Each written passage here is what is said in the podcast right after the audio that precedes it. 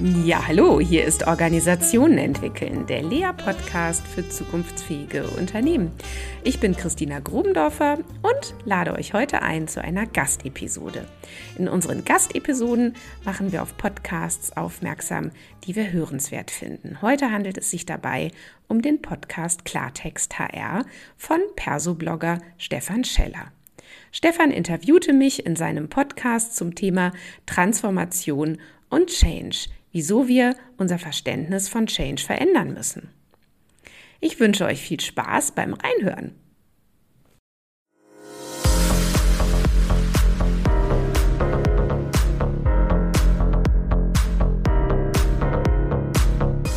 Klartext HR. Informieren, inspirieren, lernen. Der Podcast von und mit Persoblogger Stefan Schiller.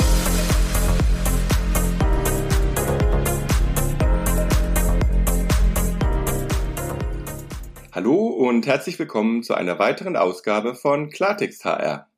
Heute habe ich mir die Christina Grubendorfer mit ans Mikrofon geholt und wir sprechen über Transformation und Change von Veränderungsschmerz und Abhilfe. Guten Morgen, Christina. Schön, dass du da bist. Magst du dich vielleicht kurz vorstellen? Ja, hallo Stefan. Ja, gerne. Freue mich, dass ich da bin. Ja, ähm, gerne. Also Christina Grubendorfer. Ich bin ähm, so grob in vier Rollen unterwegs. Ich ähm, leite einerseits das äh, von mir vor zwölf Jahren gegründete Beratungsunternehmen Lea in Berlin. Und wir beraten zu ähm, Zukunftsfragen, Führungsfragen und Organisationskultur.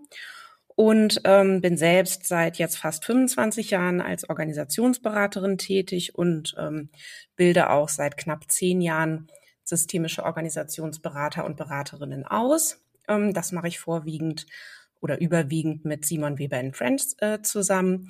Und ähm, ja, seit einiger Zeit mache ich auch immer mehr Supervision für mhm. Berater, Beraterinnen und deren Projekte. Jetzt reden ja gerade alle Unternehmenslenker über die digitale Transformation. Und ich habe auch den Eindruck, dass viele Mitarbeitenden da auf der einen Seite etwas müde sind, weil sie sagen, boah, schon wieder dieses Thema, wann sind wir denn da mal durch? Mhm. Und zum anderen auch, dass sie sagen, ja, was verändert sich denn wirklich? Also ist es denn nur jetzt Gerede oder betrifft es mich? Ja. Die Frage konkret, wie erlebst du denn diese Transformationsbemühungen in den Unternehmen? Sind die Unternehmenslenker, die Unternehmen, die Organisationen bereit zu wirklicher Veränderung? Ja, ich denke, Sie sind bereit. Ähm, Sie wählen nur ganz häufig den falschen Ansatz. Und ähm, das hat dann auch zur Folge, dass die Mitarbeiter und Mitarbeiterinnen über die Maßen äh, strapaziert werden, aus meiner Sicht. Ne? Mhm. Und ähm, das möchte ich mal so ähm, erklären. Ähm, es gibt halt immer noch ganz viel äh, den Blick äh, auf Veränderungsprozesse, dass der einzelne Mensch sich ändern muss. Also, dass die mhm. Mitarbeiter, Mitarbeiterinnen, die müssen was dazulernen, die müssen ihr Mindset ändern, die müssen ihre Haltung ändern, die müssen alles Mögliche angeblich, ja, so und das mhm. führt natürlich auch zu einem massiven und auch nachvollziehbarem Stress ähm, bei den Beteiligten. So, das müsste aber alles gar nicht sein, mhm. denn ähm, wenn man auf Change so schaut, das ist sowieso nur dann Sinn macht oder andersrum, dass eine Organisation nur dann wirklich lernt, wenn sie ihre Strukturen verändert. Und ähm, dann nämlich auch das Verhalten der, der Beteiligten sich auch ähm, verändern wird, sowieso automatisch, denn das Verhalten folgt den Verhältnissen, ähm, dann wäre schon mal sehr viel Entlastung da, auch für die Mitglieder einer Organisation. Das bedeutet also, wenn man jetzt sagt, das Unternehmen oder die Organisation steckt in der Transformation, dann reden wir genau über Aufbau oder Ablauforganisation, beides oder mehr? Was genau ist denn das, was da transformiert werden solle und von allem von wo nach wo? genau. Ja gut, das sind jetzt ja, sage ich mal so, die klassischen betriebswirtschaftlichen äh, Bezeichnungen. Ähm, wir, wir, da sage ich jetzt die, die so ein bisschen ähm, systemischer mhm. draufschauen, arbeiten hier sehr gerne mit dem Konzept von Luhmann, der Entscheidungsprämissen. Entscheidungsprämisse ist jetzt erstmal so ein Wort, Wux, ja. Mhm. Aber ähm, da geht es im Prinzip darum, darum, was sind denn alles so strukturbildende Elemente in Organisationen, die auch Mitgliedschaftsbedingungen formulieren. zum Beispiel. Ne? Also sowas wie, wie sind denn bei uns die Abläufe und Prozesse, an die wir uns so halten müssen? Ähm, woher weiß ich denn, ähm, ob ich jetzt äh, vor einem Meeting, was ich veranstalte, jetzt Kekse bestellen darf oder nicht? Ne? Das sind die vielen kleinen Entscheidungen. Es gibt aber auch große, die natürlich jeden Tag zu treffen sind, ähm, äh, wie, was heißt nicht jeden Tag, aber die auch zu treffen sind, wie zum Beispiel ähm, eröffnen wir jetzt eigentlich einen neuen Standort in Brasilien. Ähm, und das sind alles äh, zum Beispiel äh, Programme, die es in Organisationen gibt, an denen man arbeiten kann. Ja, die gehören zur sogenannten Formalstruktur. Und das Zweite sind auch ähm, Kommunikationswege. Also wie ist es eigentlich mit unseren Hierarchieebenen? Ähm, wer spricht eigentlich wann mit wem, worüber? Wer kann und darf was entscheiden? Wer muss einbezogen werden und wer auch nicht? Ne? Und also da würde mhm. man jetzt vielleicht sagen, das ist so am ehesten noch die Aufbauorganisation und dann natürlich auch das Personal, aber eher so im Sinne von, ähm, wen haben wir denn da bei uns? Wer reagiert denn wie auf was? Wer wirkt denn wie auf die anderen? Ähm, und und äh, wofür stehen zum Beispiel auch unsere Führungspersonen? Und das sind eben äh, Strukturelemente, um das jetzt wirklich mal so ganz kurz mhm. äh, zu beschreiben. Äh, die sind wie so ein Cockpit, mit dem man mhm. arbeiten kann, um die Organisation zu verändern. Mhm. Jetzt ist die Außenwelt ja immer komplexer, wie man so schön sagt. Ne? Das heißt, wir haben mit unfassbar viel Veränderung zu tun, das, was sich alles nicht mehr so klassisch planen lässt. Und da gibt es jetzt ja auch diesen Ausspruch zu sagen, naja, wenn das draußen quasi außerhalb der Organisation, was eh schon äh, vermutlich gar nicht mehr so klar manchmal abgegrenzt ist, außer vielleicht juristisch, äh, wenn das außen komplexer wird, dann müssen wir auch im Unternehmen mehr Komplexität zulassen. Genau. Wie ist es denn, äh, sage ich mal, einem klassischen oder durchschnittlichen Mitarbeitenden zu erklären? Was bedeutet es denn, mehr Komplexität zulassen? Na, das heißt, ähm, dass man eben auch genau hier auf seine Strukturen ähm, schauen muss und sich überlegen muss, was brauchen wir denn alles für äh, Bearbeitungsformate für eben genau diese Fragen, die an uns mhm. herangetragen werden. Also zum Beispiel, ähm, wo wird denn bei uns in der Organisation besprochen, was die Kunden sich wünschen und was wir damit machen? Wo wird denn mhm. besprochen, was die Marktbegleiter machen und was das für uns heißt? Wo wird denn besprochen, was der Arbeitsmarkt eigentlich gerade macht? Und wie gelingt denn das auch in die ähm, Führungskommunikation, ja. Und mhm. ähm, da sind wir an einem ganz entscheidenden Punkt, Stefan, denn ähm, eine Organisation braucht ähm, vor allen Dingen diese Selbstbeobachtungskompetenz und zur Selbstbeobachtungskompetenz ähm, gehört eben auch immer äh, die Beobachtung der relevanten Umwelten und ähm, mhm. Märkte, Außenwelten, ja, mhm. um sich dann zu fragen, ähm, was machen wir hier eigentlich den ganzen Tag und machen wir eigentlich die richtigen Dinge, um genau darauf auch äh, gut reagieren zu können.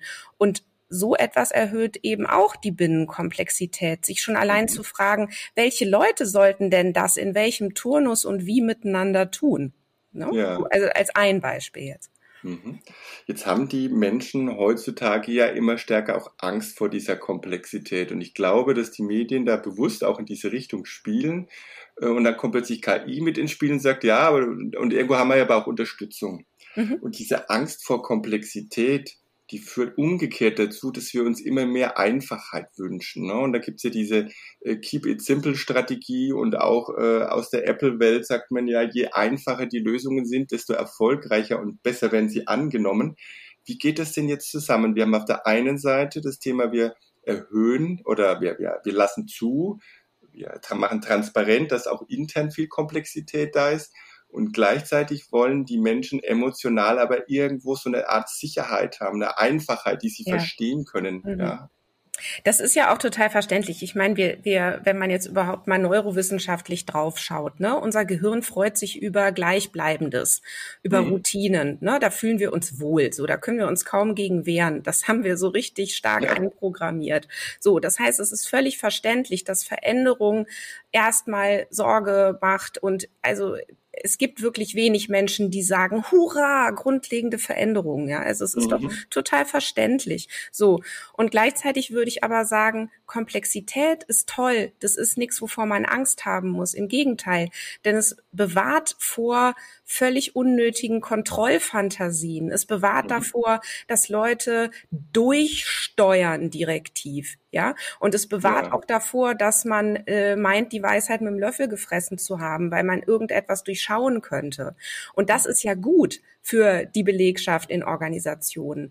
Denn Führungskräfte, und das muss ich sagen, ist wirklich erfreulich, Führungskräfte sind mehr und mehr bereit, sich auch wirklich auf einen anderen Blick einzulassen auf Organisation und auf Führung, der mhm. nämlich aufhört damit, eine Organisation zu betrachten wie eine Maschine, die man mal eben von links nach rechts hebeln kann, sondern ähm, Führungspersonen sind mehr und mehr bereit zu sagen, ah, meine Organisation ist eher wie ein Organismus, der lebt. Und ein lebender Organismus ist komplex. Und komplex heißt immer, prinzipiell undurchschaubar. Und mhm. prinzipiell undurchschaubar heißt aber auch, ich muss mich von meiner Kontrollfantasie und von der Fantasie, dass ich hier Supermann oder Superfrau bin, verabschieden und ich muss in einen lernenden Modus kommen und ich muss in einen Diskurs gehen und in einen Dialog gehen und muss Fragen stellen und, und mir diese verschiedenen Facetten und Wahrnehmungen reinholen. Und das geht eben über Gespräche mit äh, Mitarbeitern und Mitarbeiterinnen. Und da sind eben alle auch herzlich willkommen, ja. Mhm. Und wenn man fragt, was ist das, was sich da vielleicht dann auch verändert, ist, mhm. dass die, die Belegschaft eher eingeladen wird, mitzugestalten und mit zu überlegen, was brauchen wir denn hier? Ne? Und natürlich, das ist auch nicht ähm, jedermanns Ding. Klar, ne, da haben auch nicht alle Lust ja. dazu, ist auch verständlich. So. Mhm. Und gleichzeitig ist es aber, glaube ich, also zumindest wenn ich mit meinem Wertekatalog drauf schaue, dann ist mhm. es aber doch sehr viel sympathischer zu sagen, hallo, lass uns mal reden, als zu sagen, ja, wir wissen hier schon, was zu tun ist und du machst jetzt mal bitte A, B, C, D, E. Ja, jetzt äh, lass uns aber gerne noch mal ein bisschen mal von der Metaebene auch drauf schauen. Veränderung im Sinne von Change oder Change-Projekte, wie man so schön sagt, die gab es ja eigentlich schon immer gefühlt. Ne? Und wir haben auch schon immer Organisationsentwicklung betrieben. Aber was ist denn jetzt dieses grundlegend andere, was man plötzlich jetzt als Transformation bezeichnet? Ist es das, was du gerade gesagt hast, so dass sie diese Abkehr vom tayloristischen Weltbild, das dann jetzt sozusagen vom Zeitgeist her endlich mal ausgemustert wird oder woran machen wir diese größere Veränderung, diese Transformation auf einmal fest? Mhm.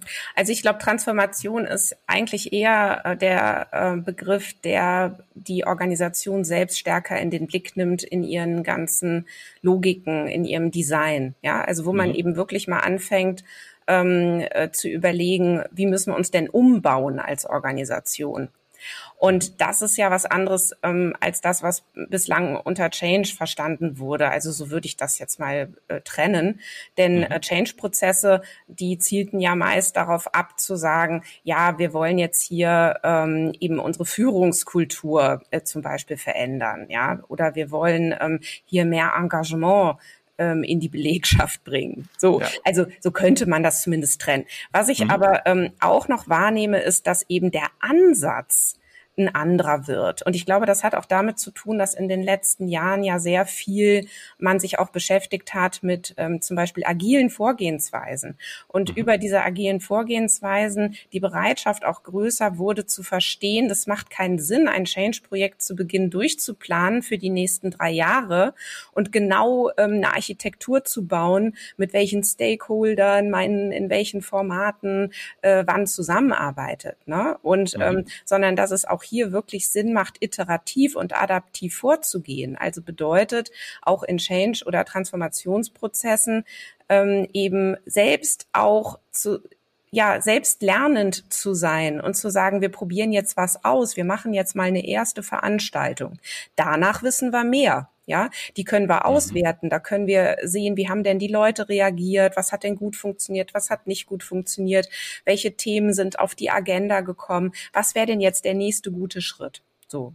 Und mhm. da habe ich den Eindruck, da verändert sich die Bereitschaft, sich eben auch auf solche adaptiveren Prozesse einzulassen. Auch wenn es echt schwer fällt, ne? weil der, ja. das Bedürfnis zu sagen, naja, was kostet uns das denn am Ende und wie lange brauchen wir denn, das ist natürlich weiterhin da. Wie verändert sich denn jetzt in dem Zusammenhang dann die Rolle von HR, die ja häufig irgendwie so ein bisschen eine Art Strukturgeber war, aber auch Governance-Funktionen, teilweise restriktiv, ne? Was darf ja. ich rechtlich, wie muss ich meine Arbeitszeit aufschreiben? Da passiert doch gerade auch was. Da passiert ganz viel, ne? Und ich glaube, HR-Abteilungen ähm, haben da auch wirklich eine wichtige Rolle.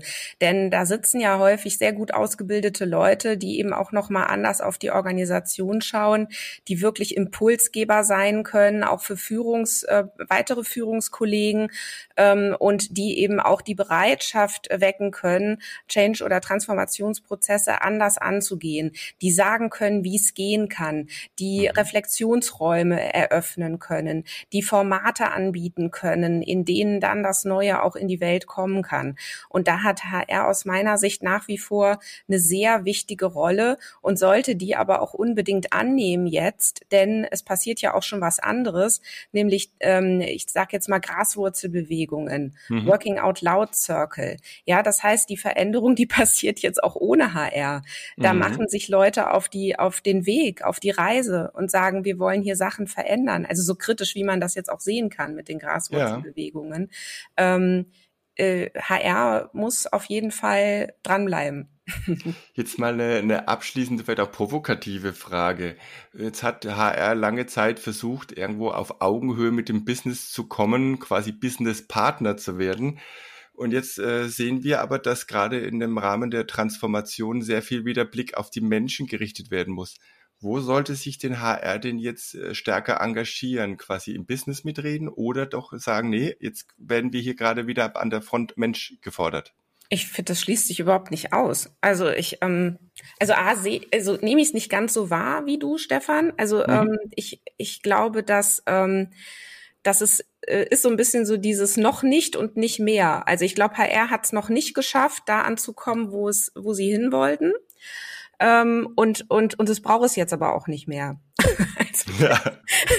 jetzt brauchen wir noch mal andere Wege. Mhm. Und ähm, es muss aber beides weiter passieren. Also es muss natürlich weiter äh, auf Augenhöhe gearbeitet werden mit Führungskollegen und es muss weiter ähm, auf die Mitglieder der Organisation geschaut werden, was die alles brauchen und wie man die unterstützen kann. Sehr schön. Wunderbare Abschlussworte, liebe Christina. Es hat mich sehr gefreut, dass du da warst. Ich drücke ja. euch für die weitere Begleitung von Unternehmen alle Daumen. Ja, vielen Dank. Macht auf jeden Fall äh, sehr, sehr große Freude und danke für die Einladung, Stefan.